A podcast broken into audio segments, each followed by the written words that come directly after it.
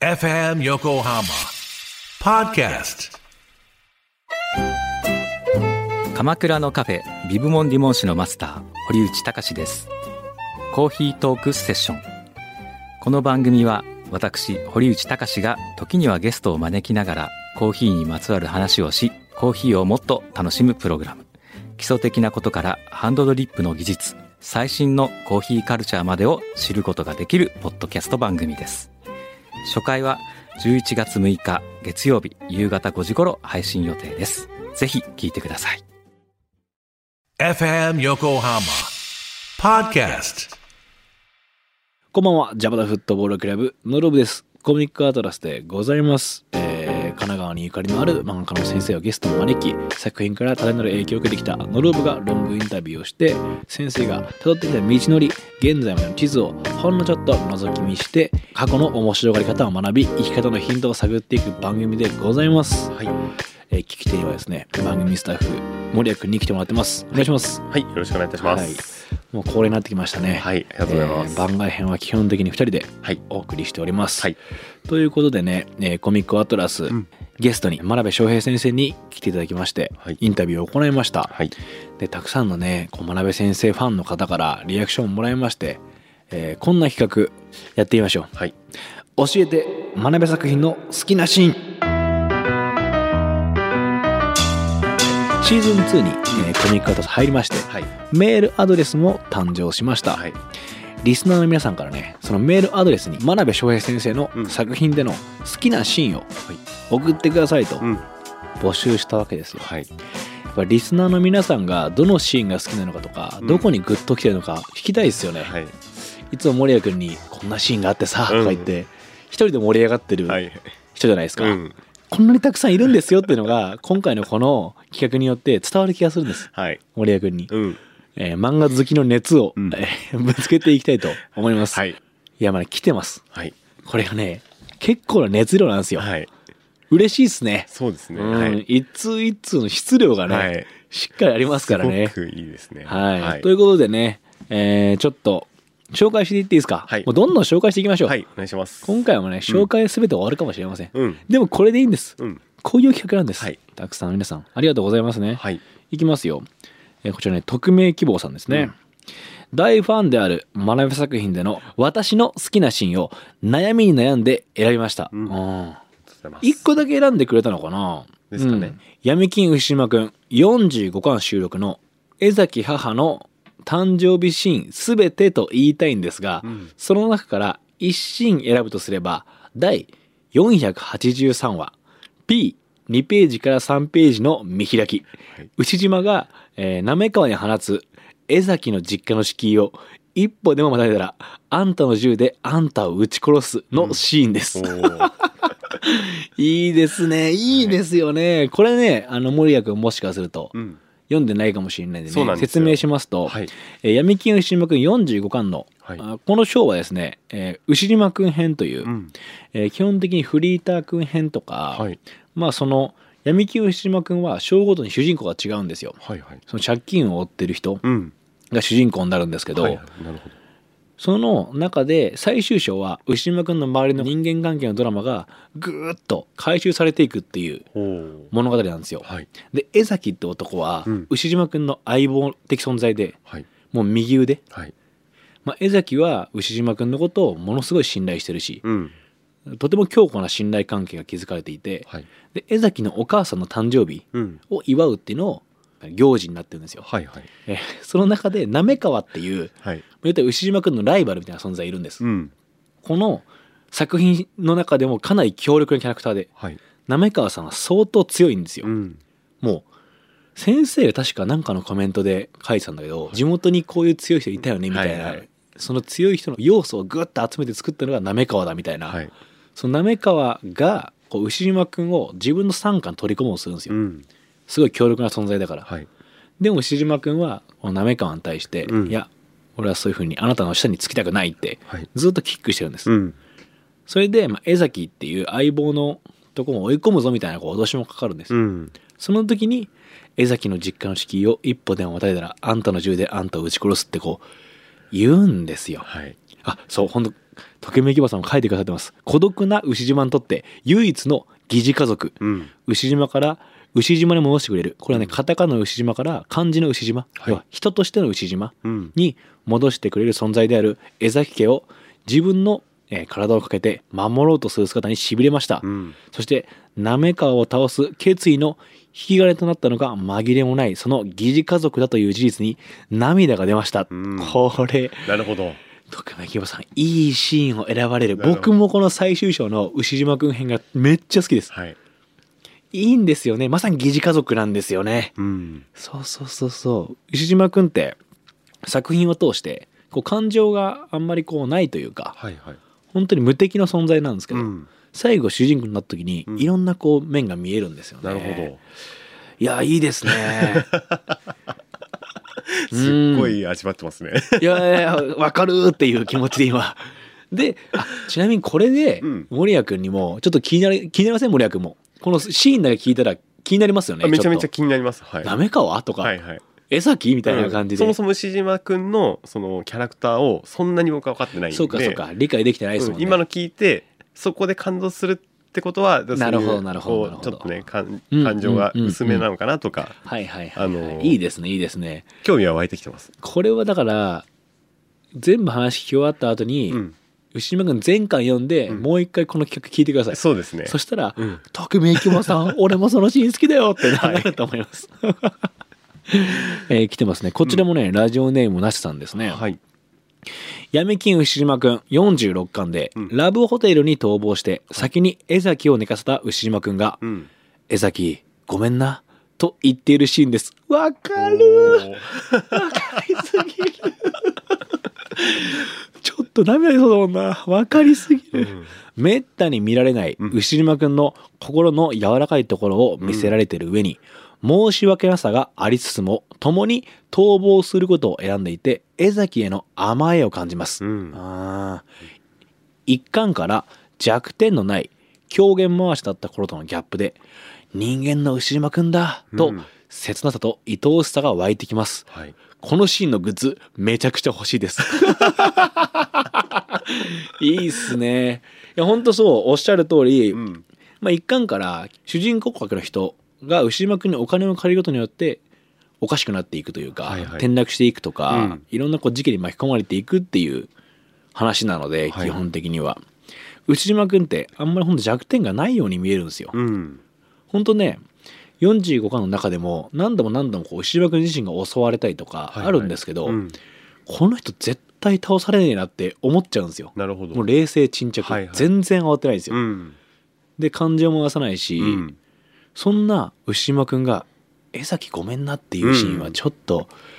なるほど。ああ本当にうん。ちゃんと人間なんだなと思わせてくれるし、江崎も僕大好きなキャラなんですけど、うん江崎のことを牛島くんがそう言ってくれてるのだけでなんか報われた気になるんではすよ、いはい。よかったね、さっきとかちょっと思っちゃうみたいな。いいですね。このシーンのグッズめちゃくちゃ欲しいですわ。何ですかねアクリルスタンドとかってことですかステッカーとかね。ステッカーとかそういうことですねんあクリーンサンドもいいかもしれないですね。疲れた時にこうチラッと見たりして ね。ああ、いいです ね。はい。あこちらもね、うん。あのーラジオネームないですけどね。はいコミックアトラス様、はじめまして、うんはじめまして。学べ作品の、えー中で好きなシーンをあげます、はいうん。たくさんありすぎて本当に迷いましたが、うん私は闇金牛島くんの486話で、うん牛島社長が江崎に対して、俺は間違ってるのか、うんと問いかけるシーンがとても大好きです。はいみんなやっぱ、うん最終章大好きなんですね。はいはい。あんなに強かった社長がうん自分の行動や人生そのものまで揺らいでいるような問いかけを江崎に投げかけるシーンで社長の人間らしい揺らぎとそれに対してたった一言「さあ」と答える江崎のかっこよさもまた大好きです。うんまあいいですね。個人的な解釈ですが江崎のこの返事は社長が間違ってようが何だろうが自分はずっと味方で支え続けるという覚悟の表れなんだと思います。んああわかるなあどんなに苦しい状況でもどんな立場の人間でも見渡してみれば仲間や味方はきっといるんだと思えるので読むたび静かに感動していますと。うん。うーん確かにそうですねこの牛島くん編本当に牛島くんどんどん追い込まれていくんですよはい。えーこれ岸海さんの言ってあんのかなって思うくらい、うんその滑川さんの人は相当強いから、はいはいでも確かに見渡してみると、うん江崎みたいに自分を信じてくれて、うんどっちに転んでも自分はついていくぞっていう人がいるっていうのは、うんきっとね森谷君も僕もうんいるんだと思うんです。はいはいその存在にこうこのシーンを見るたびこの方は気づけるぞとうんうん教えてくれてるってのはいいです素ね敵っすねそれは確かにこんだけ追い込まれてる人にもですもんね、うん、だってもう3人連続でやっぱ牛島君編ですからね そうですねうん確かに確かにでこれ本当に最終章うんのトーンってかなりハードボイルドなんですよはいはいなんか見てて辛くもなるし、うん追い込まれてて苦しくもなるんだけど、はいでもその中にこの45巻分ずっと積み重ねてきたうん牛島くんっていうキャラのなんて言うんだろう蓄積みたいなものが一気に放出するようなうんシリーズだからやっぱりみんな好きなんですねううんなーんるほど嬉しい気ですねになるな気になりますはそうなんです気になってほしいんですいでこの好きな新企画は、うもしかするとどこかで「闇金牛島くん」20巻までしか読んでないんだよねとか、うんどこのシリーズだけは見たことあるっていう方もこの物語を通してうん見るきっかけになったらはい嬉しいなとか、うんいや僕気になりますよだってこんなの聞かされたら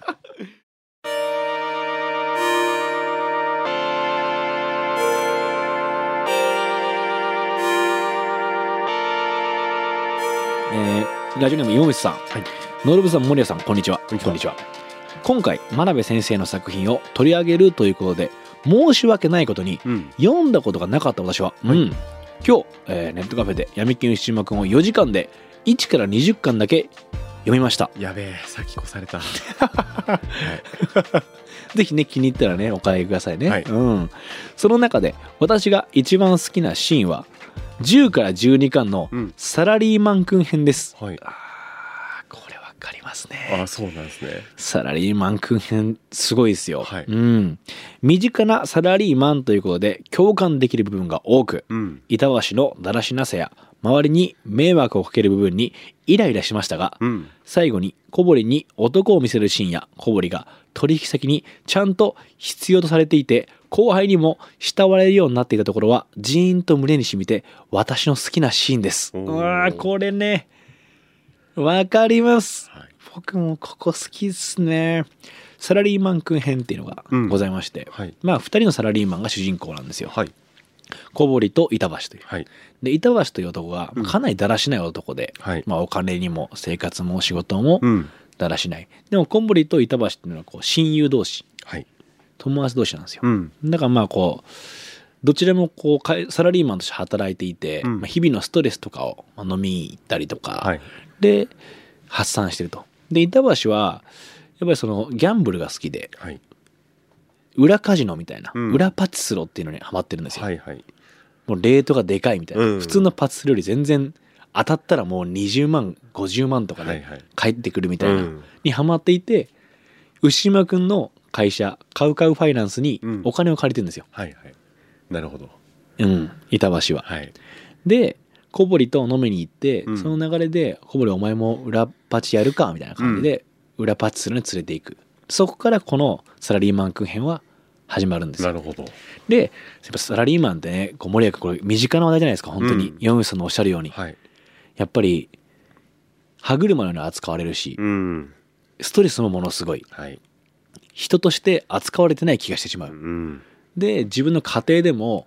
家族との不和うんがあり、はいそこでも自分を認めてもらえないうんこれ小堀がこうあるシーンで褒められたい、はい愛されたいってこうモノログで言うシーンがあるんですよはいはいつまり認められてないことが一番のストレスであるみたいうな、んでそれがすごく自分の心の中にぽっかり穴が開いてしまっている、うんそれを満たすためにお酒を飲んだりとか、はいギャンブルをしてみたりとか、うんまあそれこそちょっと風俗遊びみたいなことをしてみたりとかをするんですよ、はいはい浮気っぽいことをしてみたりとか、はいはいでその中で、まあ、板橋がどんどん転落していくんですうよ、ん本当にもう目に見えてはいでここで嫁さんもおっしゃってるみたいに最後にうん少しだけ板橋かっこつけるシーンがあって、うんそこで感動はするんですうん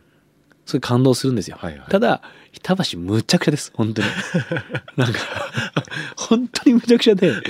ヨミさんのおっしゃる通り周りに迷惑かけるし、うん、うん、なはんだこいつってイライラもするんだいはいでもその中には自分がどこか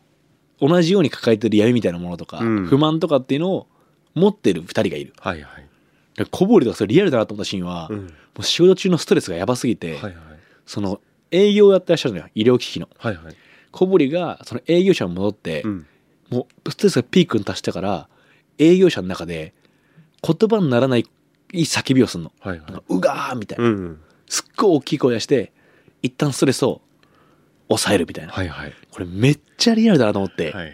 多分サラリーマン全員一回やったことあるんじゃないうん、僕も好きなシーンたくさんあるショーですね、うん、いいっすね